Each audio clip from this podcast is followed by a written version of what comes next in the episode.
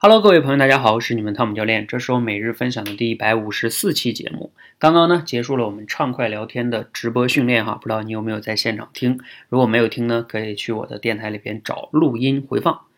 我们刚才进行了大概一个半小时的训练哈，有很多的感受和收获哈，在这里边呢，选两点非常重要的，给大家分享一下。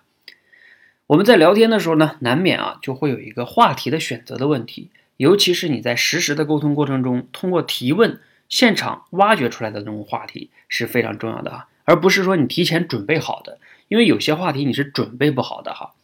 那我们在跟别人沟通过程中，怎么样才能把握住那种比较合适的，能让你们的聊天更深入的、更好的进行下去的话题呢？那第一个呢，选话题的标准哈，就在于呢，多聊一些深层次的话题，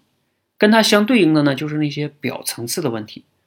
那些。比较表面的一些话题啊，比如说像你家在哪儿啊，你做啥工作的呀，你大学学啥专业的呀，等等等等等等哈，这些都是表层次的问题。还有什么天气呀，那这就更是表层次问题了。这样的话题呢，你聊的再多，聊的再久，两个人呢也不会有一个比较深入的那种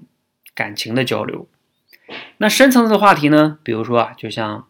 你为什么会选择这个工作呀？等等等等哈，就是关于为什么呢，往往会好一些哈。当然了，还有一些情感的一些等等等等的，它不仅仅是为什么就能概括的哈。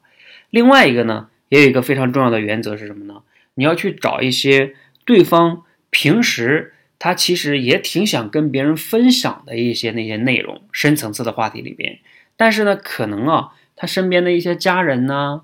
甚至普通的朋友啊，也不一定能问到他这些话题。所以导致他这些话题啊也没有机会去表达。就像刚才呢，我们在进行的过程中呢，我有问我们的多维班的一个同学叫秀同学哈，有问到他做这种工作啊，具体的在工作中，他是因为做护士的哈，产科护士。那我就让他分享，哎，你有没有在工作中让你觉得特别难忘、特别开心的一些事儿是什么呀？然后他就跟我们分享了一个零零后的小女孩生完孩子之后的一些感受啊，等等等等的，就会特别好玩。